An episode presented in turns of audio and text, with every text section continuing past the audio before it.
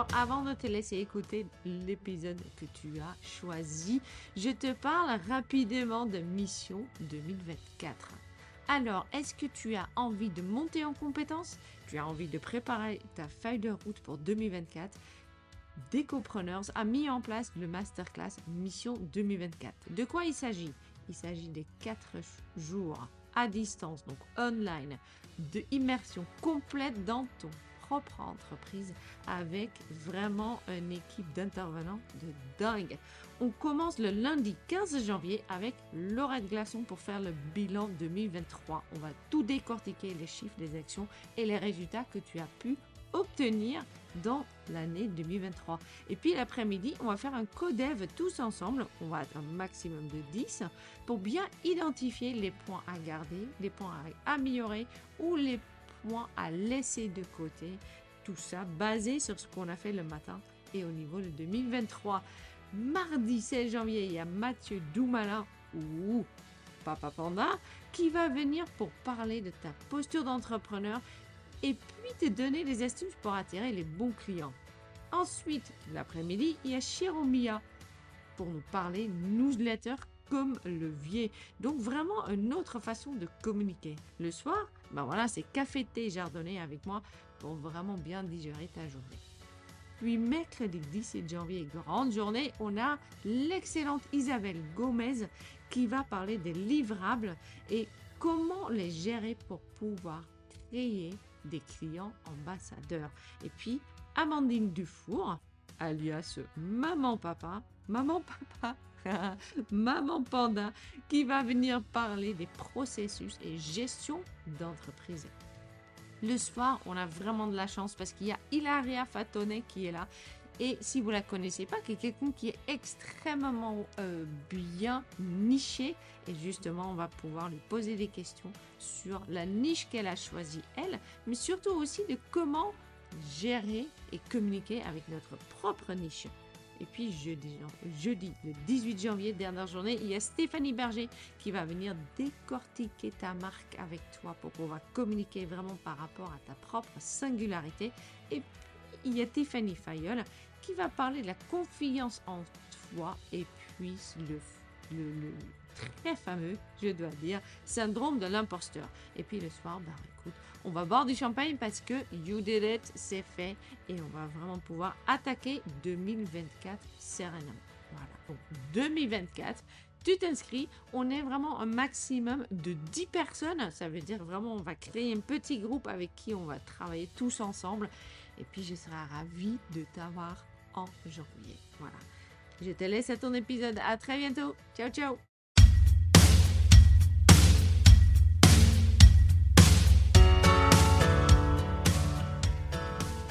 Hello et bienvenue chez les Décopreneurs, le podcast uniquement dédié aux architectes et décorateurs d'intérieur. Moi, c'est Flore, je suis décoratrice d'intérieur en Rhône-Alpes et donc podcasteuse maintenant chez les décopreneurs. J'ai créé ce podcast en juin 2020 et c'est un podcast qui se consacre entièrement à l'aspect business des décorateurs et d'architectes d'intérieur. J'ai de la chance vraiment de des professionnels du métier qui souhaitent partager en fait leur parcours ainsi que tout ce qu'ils ont appris, tout ce qu'ils n'ont pas appris, les erreurs qu'ils ont faites, etc.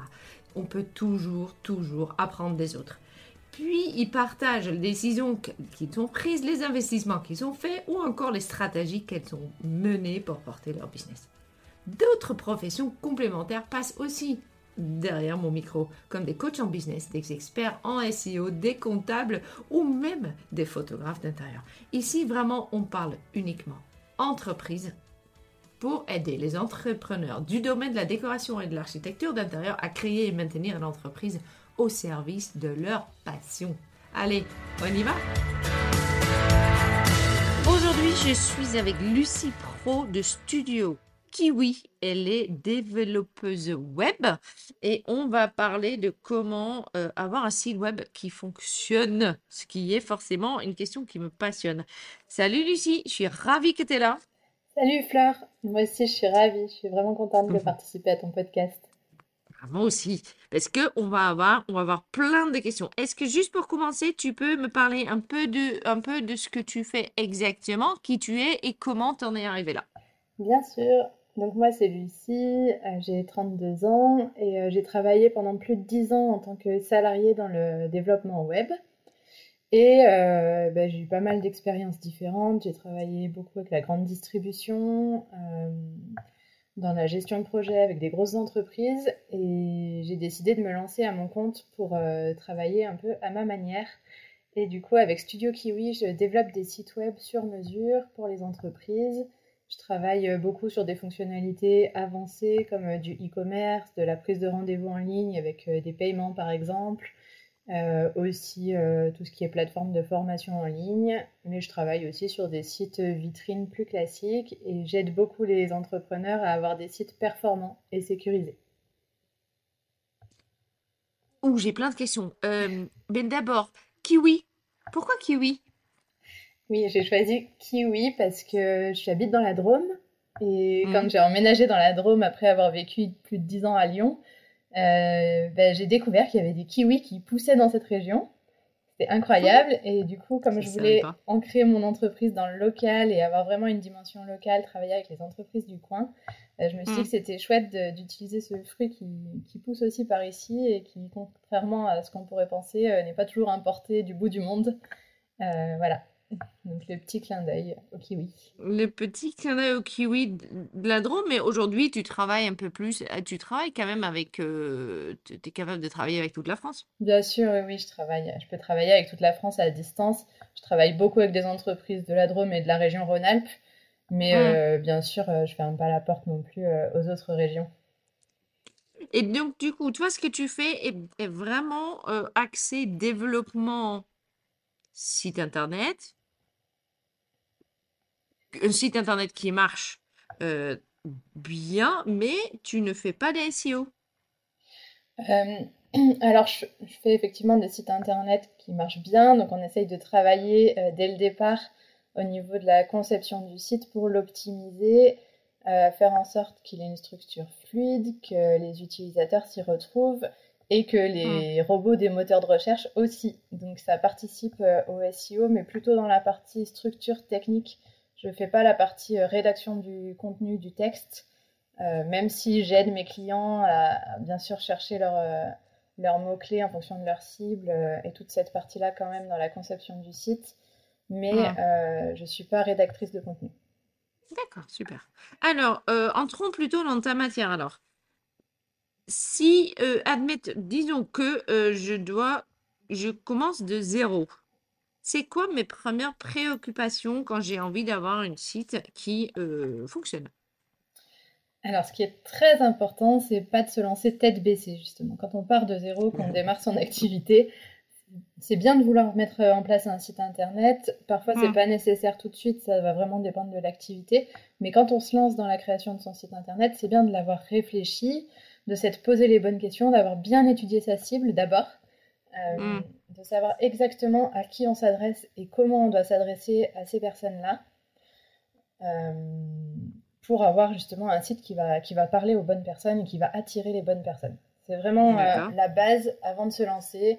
On se dit pas, allez, euh, ça y est, je lance mon activité, je mets en ligne mon site internet, c'est parti. Non, d'abord, il y a tout un travail préalable vraiment sur la cible de l'entreprise et, et les personnes qu'on va attirer sur le site. Ça va permettre d'avoir, de créer un site fluide avec une structure euh, qui est facile euh, au niveau de la navigation pour les utilisateurs qui s'y retrouvent, qui trouvent les informations qu'ils cherchent en fait directement quand ils vont sur votre site. C'est vraiment hyper important. Après, les premiers indicateurs quand on commence à développer son site, euh, pour avoir quelque chose de performant, ben, on va commencer par essayer d'avoir un site qui se charge très rapidement. Parce que ben, la statistique qu'on connaît, c'est 3 secondes, je crois. Le temps que les gens vont passer sur un site, si jamais ils ne chargent pas, hop, ils le referment et ils passent à autre chose. Trois secondes. 3 secondes, ouais. C'est ce On est vraiment des poissons rouges quand même. oui, c'est clair. On a vraiment la, la culture de, de l'instantané et on est vraiment Ouais. habitué à avoir tout tout de suite. Hmm. Et du coup, bah, c'est vrai que c'est important quand on veut être euh, visible de ses clients et tout ça, que bah, d'être euh, disponible tout de suite, quoi. Donc, quand les gens vont sur votre site, 3 secondes pour qu'ils s'affichent si on est au-delà, bah, on va perdre des visiteurs, on va perdre potentiellement des clients. C'est dommage. C'est intéressant de travailler ça. Ensuite, ce qui va être euh, intéressant aussi, ça va être euh, bah, d'avoir euh, des visiteurs. Parce que c'est bien beau ah d'avoir un site. Il me semble que c'est une bonne idée, ça. Donc c'est intéressant de l'analyser et de se demander bah, combien on a de visites par mois. et pour ça, il y a des outils qui vont, qui vont exister, qui sont disponibles, comme Google Analytics par exemple, pour hmm. savoir combien, analyser un petit peu le volume de trafic qu'on a sur son site. Euh, y a, alors, Google Analytics, ça fait parfois débat parce qu'il euh, n'est pas conforme au RGPD en Europe. Euh, et du coup, bon, c'est le gros que beaucoup de gens utilisent. Et honnêtement, je ne pense pas que vous ayez des très gros problèmes si jamais vous utilisez Google Analytics. Mais si vous avez envie d'être vraiment conforme, il faut savoir qu'il y a d'autres solutions qui existent, des alternatives qui marchent aussi très bien. par exemple, j'ai en tête Matomo, qui peut être un, un petit plugin ou une petite extension qu'on peut mettre sur un site WordPress, par exemple euh, Matomo Matomo, oui. Qui est, qui est, assez intéressant parce que lui, il est conforme et il permet aussi d'analyser euh, les statistiques de son site. Donc, euh, donc ces choses-là vont être intéressantes. Une fois qu'on sait que son site a des visiteurs et du trafic, on va pouvoir aussi analyser bah, combien de temps il reste sur le site. Ça va être le taux de rebond. Hmm. Si 90% des visiteurs quittent le site après avoir visité juste la première page, c'est qu'il y a quelque chose qui coince. Hmm. Donc là, on va pouvoir se poser des questions et peut-être revoir un peu euh, bah, soit ses menus, la navigation sur son site. Euh, peut-être qu'on a un problème de cible, peut-être qu'on n'attire pas les bonnes personnes, qu'il faut retravailler un petit peu le référencement, le SEO, toutes ces choses-là. Donc ça, c'est des questions qu'on va se poser pour avoir un site vraiment performant. Euh, voilà, j'ai construit mon site, il est en ligne, j'ai des visiteurs, mais il ne reste pas sur ma page. Euh, qu'est-ce qui se passe? C'est ce genre de questions qu'il va falloir se poser à ce moment-là. Mm. Et ensuite, si les visiteurs restent sur le site, on va aussi pouvoir vérifier euh, qu'on convertit. Parce que quand même, l'objectif d'un site web, pour dire qu'il est performant ou pas, eh ben, c'est si c'est un site vitrine, ça va être euh, ben, des prises de contact, des prises de rendez-vous, mm. pour ensuite vendre. Si c'est un site euh, e-commerce qu'on vend des produits en ligne, là, bah, ça sera directement est-ce qu'on fait des ventes? Voilà, donc ce taux de conversion, c'est hyper intéressant de l'analyser. Euh, on, peut, on peut vérifier pour ça, euh, si on se rend compte que le taux de conversion n'est pas très bon, peut-être bah, toujours la fluidité du site. Est-ce que l'expérience utilisateur est bonne? Est-ce que quand on navigue sur votre site, on trouve les bonnes informations facilement? Ou est-ce qu'il faut aller naviguer dans 15 sous-pages différentes, par exemple? Là, mmh, là, mmh, ça va mmh, coincer. Est-ce que euh, bah, le tunnel de vente qu'on a mis en place, euh, comment on accède à la page de contact, toutes ces choses-là, est-ce que c'est intéressant? Est-ce que ça fonctionne bien? Donc, c'est vraiment les questions qu'on va essayer de se poser pour vérifier son taux de conversion. Et une fois qu'on a analysé tous ces points-là, on va aussi, encore une chose, pouvoir analyser eh ben, son SEO. Est-ce que j'ai travaillé les mots-clés pour attirer la bonne cible. Est-ce que ces mots-clés sont bien présents sur mon site? Est-ce qu'ils ont des synonymes qui sont présents dans les contenus de mon site? Est-ce mm. que euh, mon site est bien structuré euh, avec des pages claires? Est-ce que dans chaque page, on a mis en place euh, le minimum pour le SEO avec bah, toujours ces mots-clés présents, mais dans un contenu de bonne qualité, avec suffisamment de texte? Hum, est-ce que sur chaque page, on a bien pensé à mettre, ça c'est très important, c'est une petite astuce euh, vraiment de SEO de, de, base, mais qui est hyper importante, c'est de mettre les balises H1, H2, H3 pour les titres euh, sur les pages d'un site web. Alors ah. si vous utilisez WordPress ou, ou d'autres plateformes, euh, on ne voit pas forcément le nom H1, H2, H3, ça, ça dépend, mais c'est les titres 1, titre 2. Et du coup, dans chaque page, on a un seul titre 1 un seul H1. Ça, On peut pas en avoir deux. hyper important, non. Mm. Ça sème la confusion sinon. Et en fait, les robots des moteurs de recherche, ils cherchent à, Quand ils visitent le site, ils cherchent à comprendre la structure. Et ces balises-là, elles leur permettent de comprendre. Et si on en met, si on met plusieurs H1, par exemple, ben, les robots, ils sont perdus, ils comprennent plus. Et du coup, ils vont mal référencer votre site. Donc c'est vraiment dommage. C'est un tout petit truc à faire, mais qui est hyper important à savoir. Donc un seul H1. Après, par contre, on peut avoir plusieurs H2, plusieurs H3. Euh, mais il faut vraiment que ça soit une arborescence et on saute pas de niveau. C'est-à-dire qu'on ne va pas se mettre un H4 juste parce que, en termes d'ergonomie, ça fait un petit titre plus joli qui s'affiche directement comme on aimerait. non, on garde la structure, on met H1, H2, H3, H4 dans le bon ordre et ensuite, on peut venir retoucher l'ergonomie et afficher différemment ces titres, mais c'est vraiment important de, garder cette structure-là. On peut pas faire H, H1, H3, H2 Non. Si ça fait plus joli sur la page, donc. Non. Hmm. Ça, c'est important de le savoir. Il faut respecter cette arborescence, mais par contre, un H3 euh, ou un H2, on va pouvoir euh, le modifier pour qu'il s'affiche euh, d'une manière plus jolie. Mais la balise en elle-même qui est derrière, ça doit rester un, un H2, puis un H3, puis un H4, etc. Et du coup, ça, c'est important de le, checker sur son site parce que c'est ça qui va faire que les robots comprennent comment fonctionne votre site, comment il est structuré. Et du mm. coup, bah, c'est ça qui, qui, permet derrière d'être bien référencé aussi. Ça fait partie, il n'y a pas que ça, mais ça fait partie des bases euh, du SEO et qui sont, qui sont importantes à mettre en place dans la structure de son site. Donc quand on crée son site internet, quand on le fait soi-même, bah, c'est important d'avoir cette petite notion qui est un peu technique, je suis d'accord. Oui, bien sûr. Mais euh, c'est important parce que bah, ça peut vraiment faire gagner du temps derrière euh, en termes de référencement pour accélérer un peu les choses. J'aimerais bien revenir un peu au début, puisque là, tu m'as donné plusieurs points. donc, tu commences par étudier ton cible. Euh, je pense que si tu fais une site ou tu refais une site, ça reste toujours très intéressant. Euh, d'ailleurs, je te conseille de revenir sur le podcast de Stéphanie de Marque-moi, qui justement parle de comment bien définir son cible. Euh, et qui dit très clairement, qui a le même message que toi, hein, de dire bah, il faut d'abord savoir à qui tu veux vendre ton produit et pourquoi avant de même créer un logo, un chart. Et, je sais que nous, on est dans des, dans des métiers, euh, euh, de, on est dans le métier du joli. Et du coup, on a quand même beaucoup plus tendance d'aller créer quelque chose de joli, une carte de visite, un logo, etc., avant de même se poser d'autres questions. Mais je pense que c'est important, effectivement, de d'abord savoir à qui et pourquoi tu le fais avant de, de créer ton site. Euh, ensuite, est-ce que toi, tu as une préférence pour... Euh, c'est le mot que je cherche n'est pas hébergeur, je pense. C'est, tu vois, entre oui, WordPress, machin. Ah. Est-ce que tu as... Non, le, le CMS, du coup. C'est l'outil qu'on utilise pour construire son site.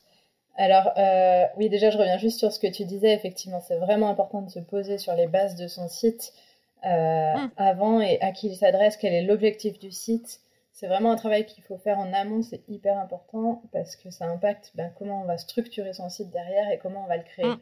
Donc euh, avant de se lancer tête baissée, vraiment reprendre les bases, à qui on s'adresse, comment, pourquoi.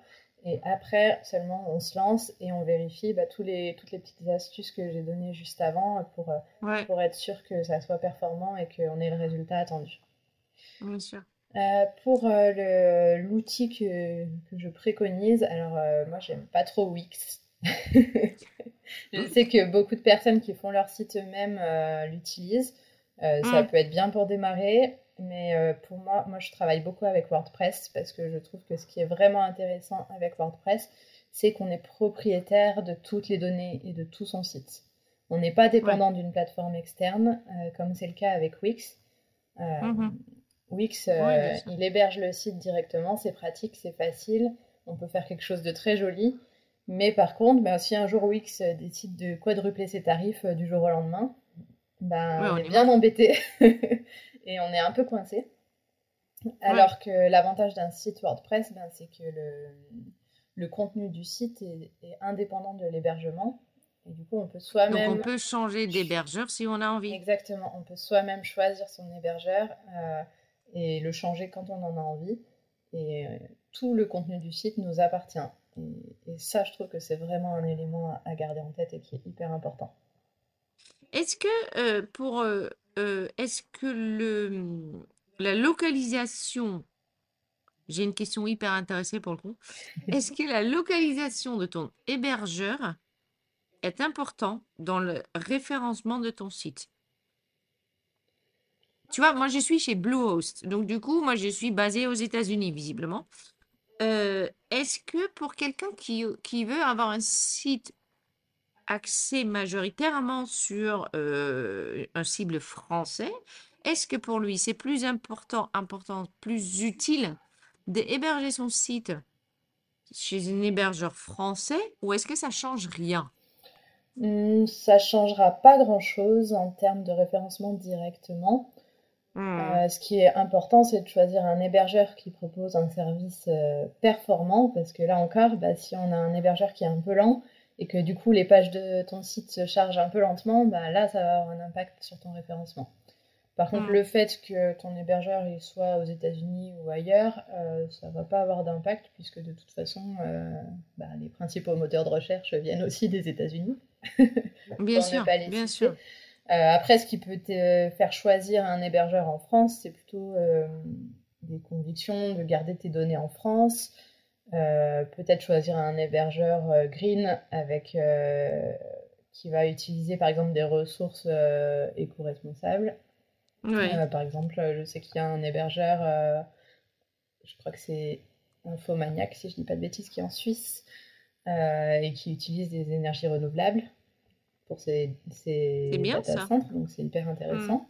Après, il y a aussi des hébergeurs en France. Euh, ça peut Mm. être un choix vraiment de vouloir garder ses données en France et de ne pas les laisser partir aux États-Unis, au Canada ou, ou chez d'autres hébergeurs. Ça peut être une Ouais. volonté ou pas, ça peut être une priorité ou pas. Euh, pour moi, ce qui est vraiment important à prendre en compte dans le choix de l'hébergeur, c'est les performances. Toujours. Après, euh, c'est des choix Oui, personnels, des convictions. Il y a plein d'options. Euh, il y a plein de tarifs aussi. Et Donc on fait en dans fonction tous de les ce qu'on sens. C'est oui, bien sûr. Euh, Moi, je sais que je l'ai choisi parce que, euh, très honnêtement, moi, j'aime bien WordPress et c'est WordPress qui me proposait oui, Bluehost. Donc, en fait, je me suis pas posé 50 000 questions. c'est ça, oui. C'est euh, aussi. Et ensuite, pour changer, Oui, c'est plus compliqué de changer une fois. Enfin, ça se fait, de migrer un site, mais c'est vrai que ça demande euh, une petite intervention technique quand même, euh, en général, pour s'assurer de ne pas avoir une coupure de service trop longue, de ne pas perdre des données dans Ouais. la bataille.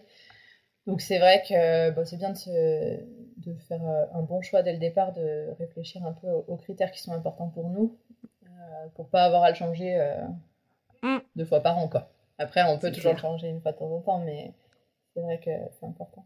Euh, après, voilà, le prix, les performances. euh, Les performances, ils sont marqués sur leur site, chez les, chez les hébergeurs?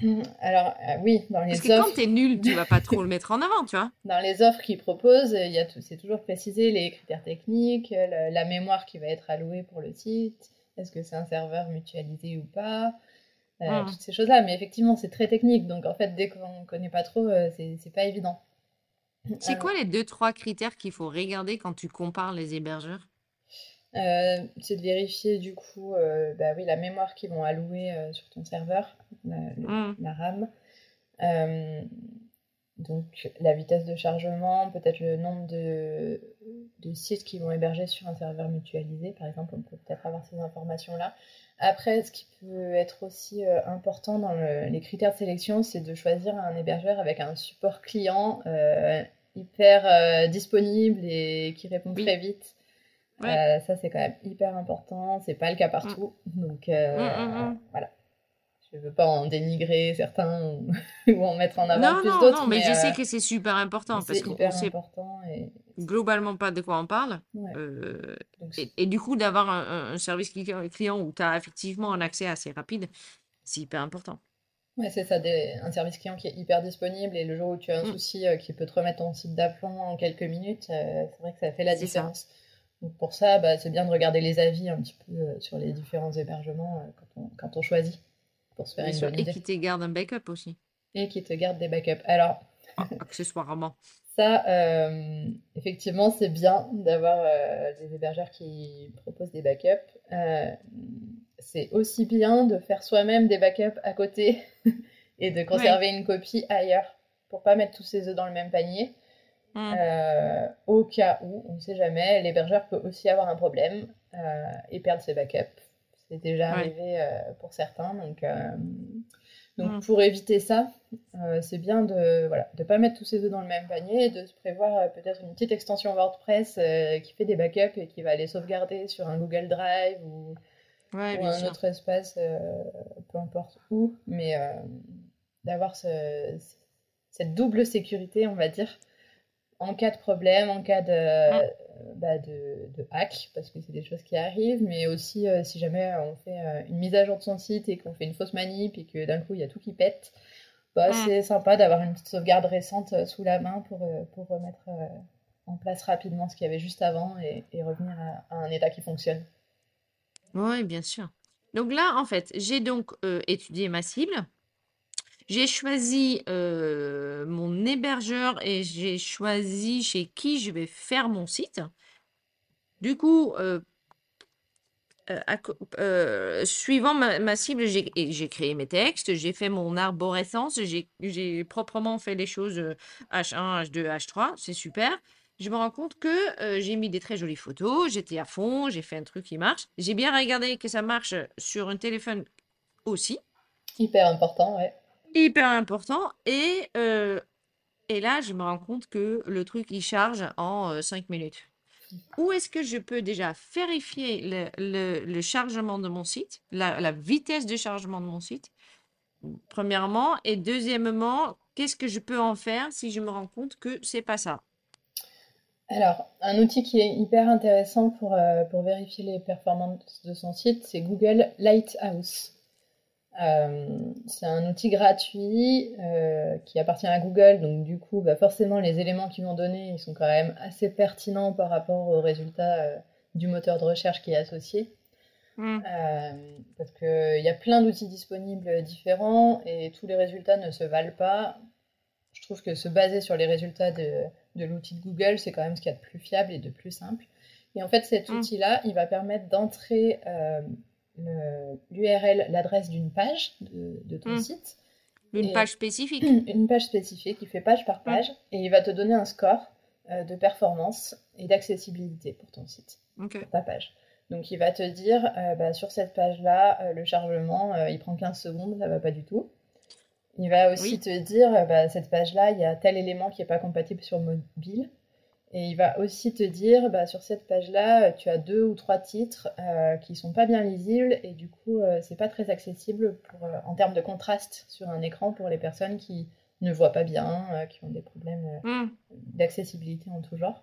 Donc, il regarde aussi ça, c'est hyper important de, le garder en tête. Google Light, c'est ça? Google Lighthouse. C'est un Lighthouse. Lighthouse. C'est un petit phare, euh, le logo. C'est comme phare, ouais, phare en anglais. Ouais, ok. Je, suis. Je suis. ok. Euh, voilà, et cet outil-là, donc page par page, il va pouvoir donner des éléments de, de réponse euh, pour voir si, bah, si, le site fonctionne bien, correctement, et si du coup le moteur de recherche va l'apprécier ou pas en hmm. fonction du résultat. Ça donne une indication à ce niveau-là. il, va, il va donner évidemment des éléments assez techniques, donc il ne faut pas hmm. prendre peur. Mais souvent, euh, parmi les, principales choses qui va remonter, effectivement, ça va être bah, des images trop grosses. Donc, il va donner des indications pour euh, quelles images sont concernées et euh, bah, comment faire pour les réduire. Donc là, il y a des outils en ligne qui existent hein, pour réduire la taille des images, pour les minimiser. il va aussi donner des indications souvent sur des scripts, des scripts JavaScript qui sont trop lourds et lents à charger et il va vous donner des éléments pour euh, optimiser tout ça. Euh, D'accord. Et là, on, là, on rentre dans la technique. Il ne faut pas prendre peur, mais il faut savoir. Lucie. on peut, mais on peut aussi réussir à se débrouiller. Euh, il hmm. faut savoir qu'avec WordPress, il y a des extensions aussi qui permettent d'optimiser les performances. Je pense hmm. à WP Rocket, notamment, qui va, dans ses options, proposer de réduire tous les scripts du site et du coup, là, ça mm. va permettre de charger des pages beaucoup plus vite.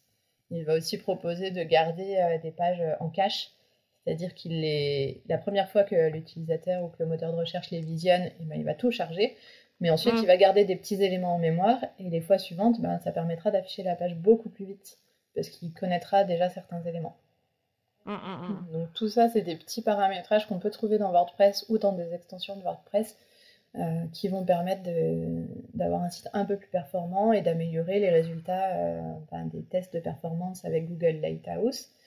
Et donc, euh, c'est l'effet ricochet qui vont aussi améliorer le référencement dans les moteurs de recherche et potentiellement vous aider à garder les visiteurs sur votre site parce que votre site va s'afficher très vite et ça sera beaucoup plus sympa pour eux. Oui, oui, ça, je comprends. Ok. Donc là, j'ai fait tout ça.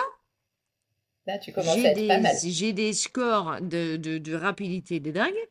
Euh, et ensuite, je vais devoir euh, justement suivre les résultats de mon site internet, donc le nombre de visiteurs, le, temps de, le taux de conversion euh, et le temps que la personne reste sur mon site internet. À quoi est-ce qu'il faut que je fasse vraiment attention?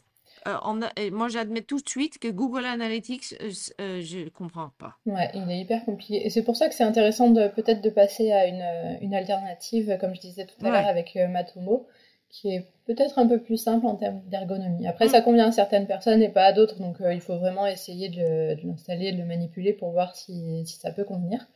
Mais en tout cas, oui, ça peut être intéressant de suivre avec des outils comme ça un petit peu les, différentes, les différents indicateurs. Euh, bah, c'est vraiment important de suivre ces trois-là. Hein. Le trafic, combien on a de visiteurs, combien de temps ils restent sur le site, et euh, est-ce qu'ils prennent contact ou est-ce qu'ils achètent.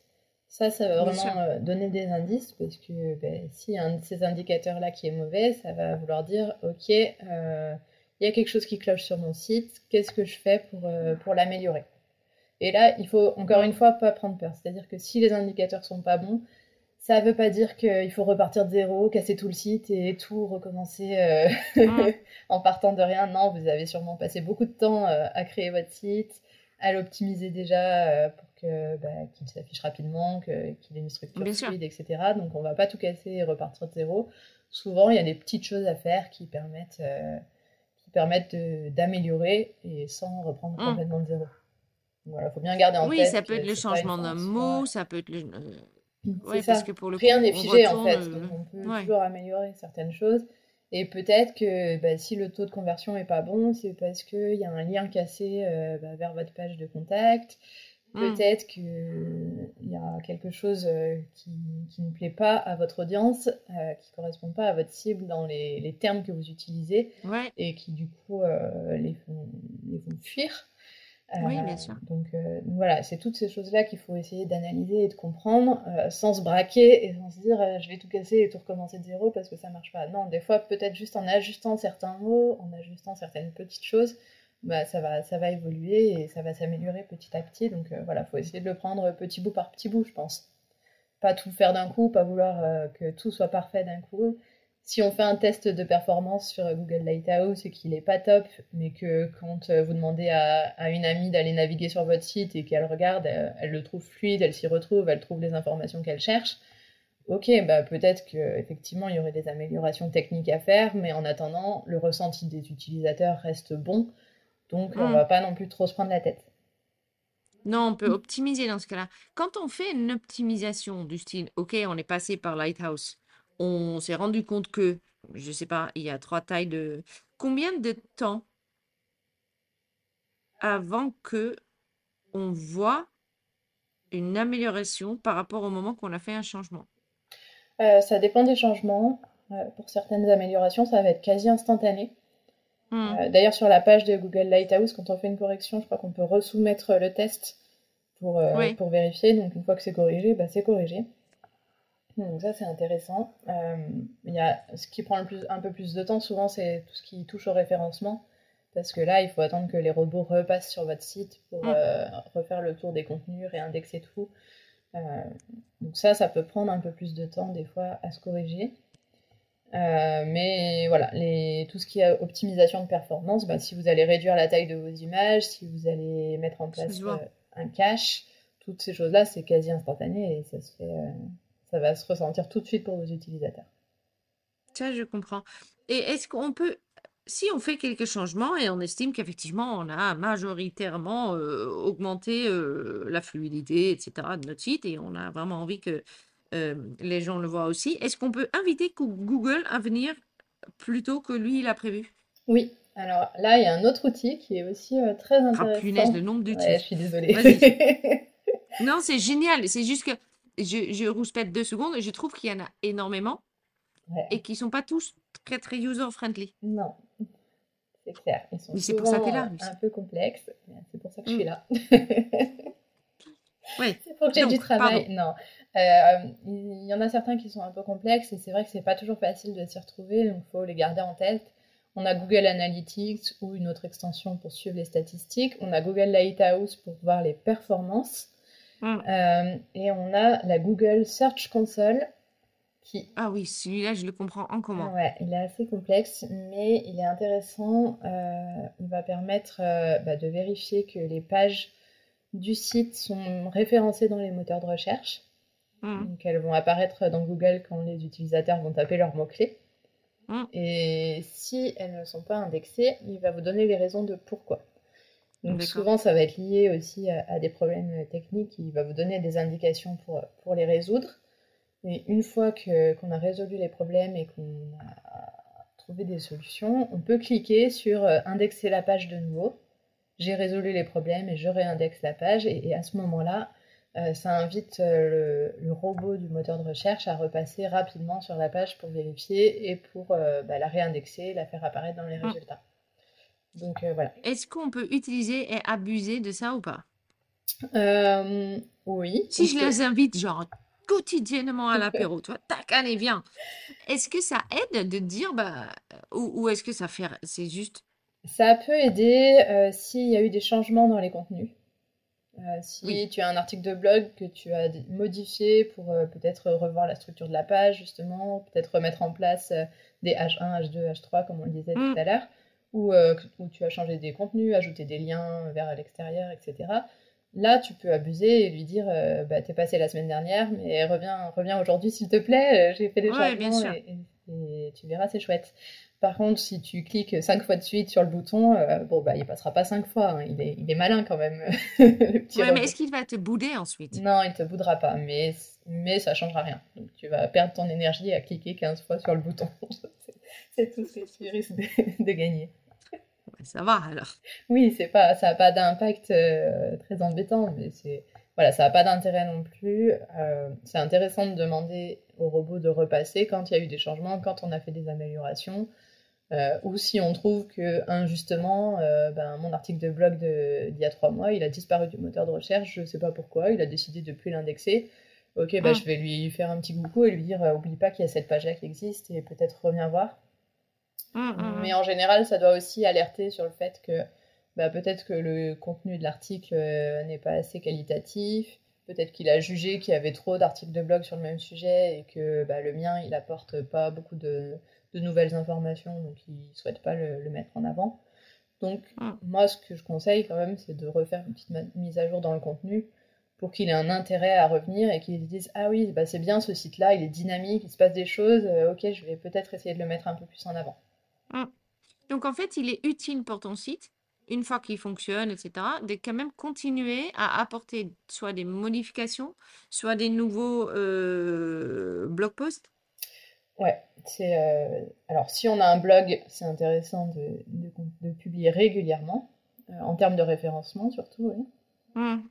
C'est pas obligatoire d'avoir un blog, après, euh, on peut juste avoir des pages statiques, mais effectivement, c'est intéressant bah, de les mettre à jour régulièrement. En fait, ce qui est très important, c'est que les contenus qui sont dans le site, ils soient toujours vrais et à jour.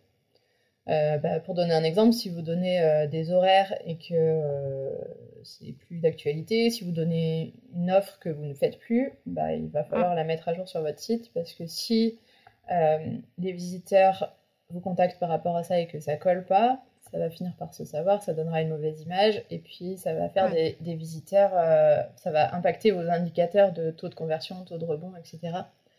Hum. Euh, donc c'est hyper important d'avoir des informations justes et à jour tout le temps. Ouais. Donc il faut Ouais, maintenir son site à jour et mettre à jour ses contenus, c'est intéressant. Et si euh, plus il y a d'évolution sur votre site euh, régulièrement, bah, plus les robots des moteurs de recherche vont passer régulièrement, et donc plus vous aurez de chances d'être mieux référencé derrière. Donc un site qui n'a pas bougé depuis trois ans, bah, il aura peut-être une bonne place dans les moteurs de recherche parce qu'au départ il avait une bonne place, mais petit à petit ça risque quand même de se dégrader un peu, donc c'est intéressant de, de le faire évoluer quand même un petit peu, de rajouter une page, de modifier des contenus, de rajouter des liens, ce genre de choses-là. D'accord, ok. Oh là là. Euh, alors, fait des choses. Lucie, ça, on fait des choses. Oui, mais c'est hyper intéressant parce que quand on démarre, on n'a pas forcément toujours euh, tout ça en tête. Et je pense qu'il est important qu'une fois qu'on se lance dans le- dans l'envie d'avoir un site, euh, euh, avoir le minimum de réflexes est très important. Maintenant, si effectivement on, on veut un site internet, mais on a plutôt envie que c'est toi qui le fais, est-ce que tu peux me parler de ton offre? Oui, carrément. C'est vrai que c'est avec les outils aujourd'hui, c'est accessible de faire soi-même pour démarrer. Après, quand on veut aller un peu plus loin, ça va commencer à prendre pas mal de temps et d'énergie, donc ça peut être intéressant de se faire accompagner. Euh, alors moi j'ai une offre de création de site euh, vitrine. À mm. partir de 1900 euros, euh, je crée un site sur mesure, mais on travaille main dans la main. C'est-à-dire que on va se faire un point au début avec, on va construire ensemble un brief qui va permettre de construire le site. On va travailler justement bah, quelle est ta cible, quels sont tes mots-clés qu'on va décider de mettre en avant, euh, comment on organise les pages, quelles fonctionnalités on va mettre en place sur le site, etc. Toutes ces choses-là. Euh, et ensuite, bah, je réalise le site, euh, mais toujours main dans la main, c'est-à-dire que moi, je fonctionne pas en effet tunnel à faire le site dans mon coin et à revenir à la fin quand c'est fini et voilà, cadeau. Et puis peut-être que ça te convient pas ou peut-être que c'est pas ce que tu voulais. Moi, je fonctionne pas du tout comme ça. Pour moi, c'est hyper important d'être transparente tout le long du projet et du coup, on fonctionne beaucoup en aller-retour avec, avec mes clients. Mm. Euh, on travaille sur chaque page ensemble euh, pour avoir des retours et pour avancer euh, bah, dans la bonne direction et que ça corresponde à la fois à mon client et à sa cible. Ouais, je comprends. Voilà, donc ça c'est pour le site vitrine. Je fais aussi des sites e-commerce, donc là je peux faire soit. les sites vitrine c'était avec WordPress, pardon, j'ai pas précisé. Les sites e-commerce, je fais aussi avec WordPress. Ils ont une extension qui s'appelle WooCommerce qui est intéressante, qui fonctionne bien pour, pour des produits physiques ou digitaux.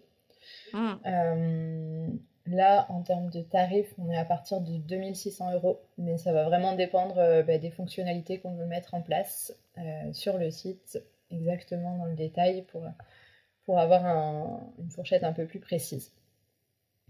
ça fonctionne toujours pareil, main dans la main. ce qui est important, c'est qu'à la fin, je forme mes clients pour prendre la main, euh, pour prendre en main pardon, le site, euh, savoir le manipuler, le mettre à jour. Quand c'est un site vitrine, bah, savoir mettre à jour les contenus, peut-être ajouter des articles de blog. Euh, quand c'est un site e-commerce, savoir ajouter des produits, suivre les ventes, etc.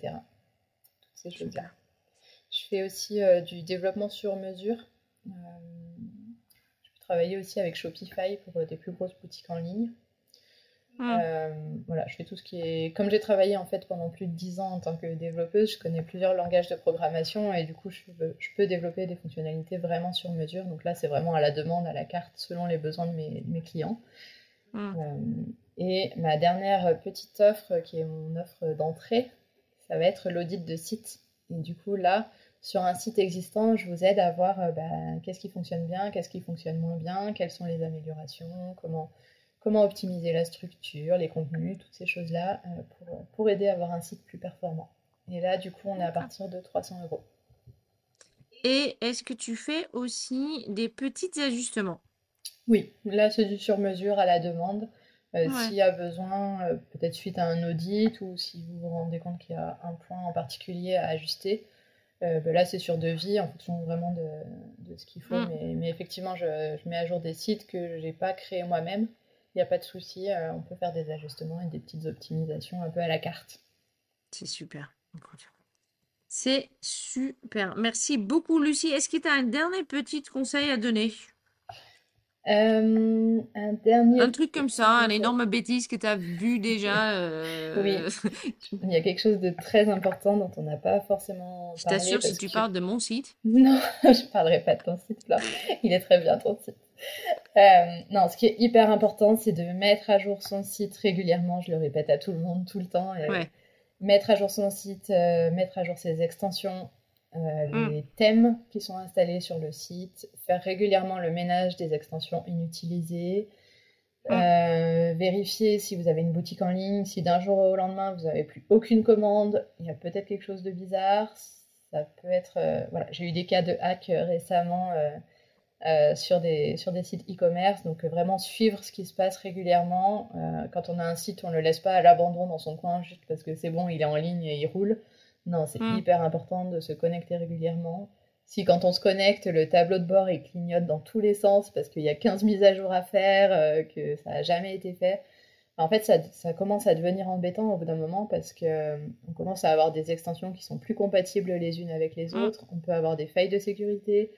on peut avoir plein de choses, alors que si on le fait petit à petit, à chaque fois qu'il y a une petite mise à jour, on la passe, on vérifie qu'il n'y a pas eu de, que ça n'a pas cassé tout le site, mais il n'y a pas de raison. Mm. Si on le fait petit à petit, il n'y a pas de souci, ça se fait bien, c'est fluide, euh, c'est assez facile avec les outils comme WordPress, Shopify, etc. Ouais. Si on ne fait jamais et qu'au bout de deux ans que son site est en ligne, on se dit allez, je vais aller cliquer sur mettre à jour mes extensions parce que j'ai entendu que c'était bien, là, ça va devenir un peu plus compliqué. Donc vraiment, pensez à le faire régulièrement dès le départ. C'est une bonne habitude à prendre, ça prend pas beaucoup de temps, franchement, c'est quelques secondes. Euh, trois clics pour mettre à jour des extensions et ça peut vraiment faire durer le site plus longtemps et éviter beaucoup, beaucoup de problèmes. oui, ouais, ça et les backups. Et les backups euh, bah, pour se sauver dans tous les cas, euh, si jamais il y a une fausse manip, un hack, euh, une mauvaise surprise. Bien sûr. Ouais, carrément. Super, merci beaucoup Lucie. Je mettrai toutes tes coordonnées juste en dessous du podcast pour ceux qui ont envie de te contacter. Je les conseille vivement de le faire. Merci pour toutes ces informations euh, et puis euh, je te dis à très très bientôt. Merci beaucoup, j'étais trop contente de participer à ce podcast et à très vite. Merci, à bientôt. Alors, un très très grand merci à Lucie. Je trouve le sujet toujours intéressant et passionnant. Euh, là, euh, si là, euh, mi-janvier 2024, tu vas sur mon site internet, tu vas voir que il est offline pour des raisons de maintenance, puisque moi j'ai décidé effectivement et qu'il faut d'abord que je mette en place les choses que Lucie a, évoquées pour mieux pouvoir en fait faire en sorte que mon site travaille pour moi et pas l'inverse. Euh, et que effectivement mon site devient vraiment un apporteur d'affaires. Euh, voilà. J'espère que euh, tu as bien fini 2023, que tu commences 2024 avec la niaque, des prospects, des objectifs. voilà. Si jamais tu as besoin de refaire un peu tes objectifs, n'hésite pas à retourner sur les podcasts de Laurette Glaçon, par exemple. Euh, si tu veux développer euh, l'achat-revente, tu vas sur les podcasts de Peggy. Et en fait, je sais même pas pourquoi je t'explique tout ça. En fait, tu vas sur le site decopreneurs.com et en fait, quand tu vas euh, sous podcast par thème, tu vas voir qu'il y a les thèmes par problématique d'entreprise. Et donc, du coup, tu peux piocher un peu là-dedans pour trouver le podcast qui correspond à ton état et ta demande d'aujourd'hui. Voilà. Je te dis en tout cas un très grand merci. J'ai hâte de refaire vraiment une année euh, complète podcast d'Ecopreneurs. J'adore ce challenge et j'adore discuter avec vous. Je te dis même pas qui est-ce que j'ai invité pour les prochains quelques podcasts parce que c'est de la balle. Donc voilà. Si jamais tu as un truc à me dire, des questions à me poser ou autre, n'hésite pas à venir en MP. Si tu veux faire un petit, euh, un petit geste sympathique, tu peux me laisser 5 étoiles sur Apple Podcast. Et puis, je te souhaite, en tout cas pour aujourd'hui, une excellente journée. À très bientôt.